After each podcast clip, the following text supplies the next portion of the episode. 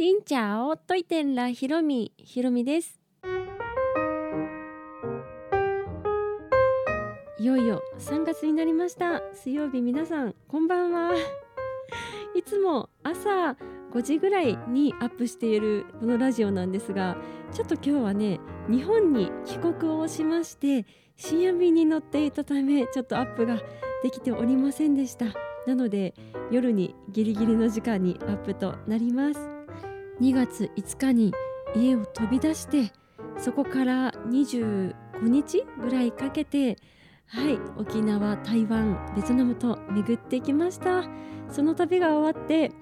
今までだったら旅が終わったら寂しいなって気持ちあったんですけどなんかこうやっとなんだろう終えれたというかまあお腹痛くなったりとかいろいろ体調がちょっと微妙かもと思ったことは正直ありましたけど無事に帰れることができてよかったっていう、はい、安心感に包まれてあこの旅も楽しめたなという達成感みたいな感じで、はい、日本に帰国をしました。今回の旅もたくさんの方に出会えて美味しい料理に出会えて知らないことにたくさん触れて、うん、毎回毎回が本当に新しいことだらけな気がします。ベトナムは何回も来ておりますがそれでも毎回あそうなんだとかうん、まあ、ベトナム人の方によってもね全然こう触れ合ってみると違ったりするからもうそれが毎回新鮮で。で新鮮なことが続くと時間ってすごいゆっくり進むじゃないですか。だから25日ぐらいの旅だったんですけどもう34ヶ月旅に出てるんじゃないかなっていうぐらいの、うん、もう長旅 世界一周したんじゃないかなぐらいの気持ちではいおります。お家に帰ってきてどっともう安心と疲れでもうすごく眠い。もう疲れがどどっときているんですが今日はぐっすり寝ようと思います。で何から話そうかなと思ったんですけどこの間私ホーチミンで日本人学校にちょっとお邪魔をしました。そのお話をしようと思います。ベトナムにはあのもちろんね日本人の方もたくさん住んでいらっしゃいます。お仕事で住まわれたりとか向こうでお店をされていたりとかベトナムの方と結婚されている方もいらっしゃいますし向こうに住んでいる方がもちろんベトナムの小学校にもね入ることできると思うんですけど日本人学校に入られる方とてもいらっしゃると思います。あとはねインターナショナルスクールとかもあるんですけどインターナショナルスクールは英語で授業すると思うのでいろんな国の、ね、こと出会えたりとか、ね、触れ合えたりするとは思うんですが日本のような日本語で授業するっていうのはやっぱり日本人学校なのかなと思います。そこにねお邪魔をしてきました。ホーチミンの7区にホーチミン日本人学校っていうのがありましてで7区はね初めて行ったんですけど割と住宅街、まあ、日本人がイメージする住宅街って何一軒家がいっぱいね並んでいる住宅街ですけどなんか高層までとは言わないけど割と高いマンションがいっぱい立ち並んでいるようなうん、ところ。で日本人学校の隣にも韓国人学校みたいななんかそういう学校がね何個かあったので住宅地であり学校もあってでも意外と栄えているみたいなところでした。まあ言うても旅行者もねなかなか行かないんじゃないかなと。ローカル感は割と強いところでしたね。そこのね音楽の授業にちょっとお邪魔しましてまあ、これは YouTuber としてではなくって歌い手としてちょっとお邪魔をしてきました。で中学生の合唱の授業を見させていただいてもう本当に可愛いですね。あのベトナムなんですけどもう学校の何？設備設備はまあベトナムが作っている建物だからベトナムっぽいけどもうみんなが使っているものとかこう仕組みとかあと壁に習字かかってたりとかするところが本当にもう日本みたいな感じで生徒さんもねみんな日本人の方で日本語がこう飛び交っていてすごい可愛いそうみんなが合唱ね頑張って歌ってました。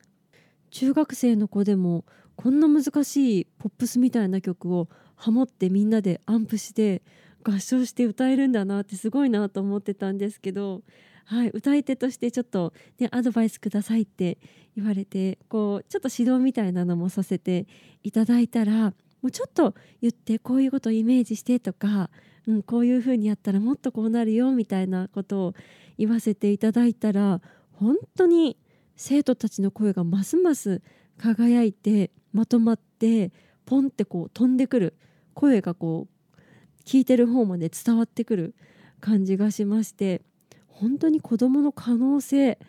もう本当無限だなと思いました。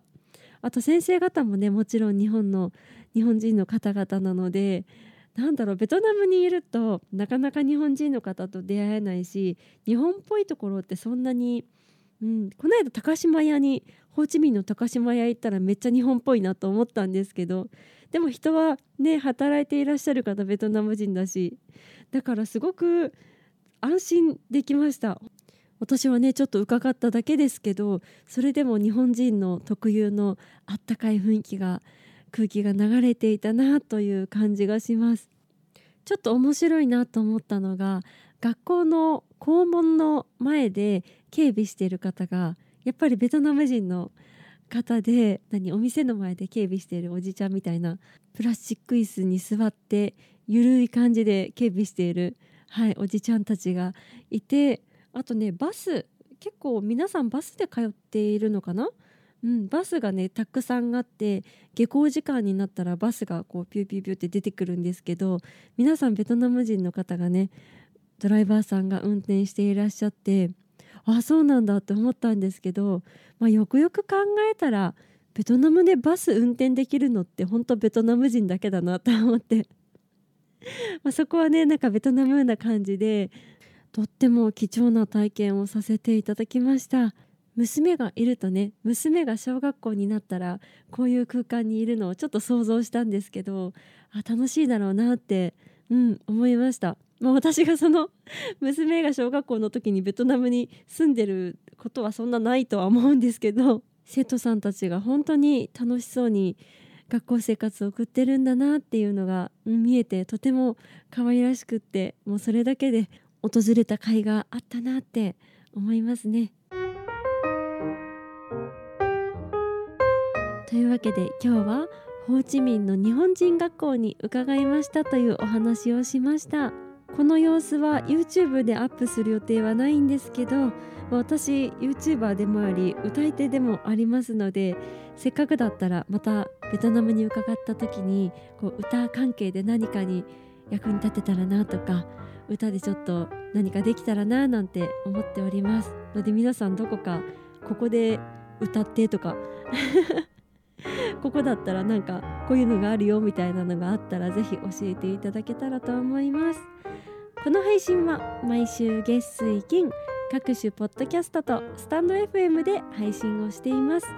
日々の出来事やベトナム旅行についてまた皆さんからいただいたお便りについてもお答えをしています。お便りフォームからスタンド FM の方はレターから質問やメッセージこんなことをお話ししてほしいなど送っていただけたら嬉しいです。それではまた次の配信でお会いしましょう。変がプライ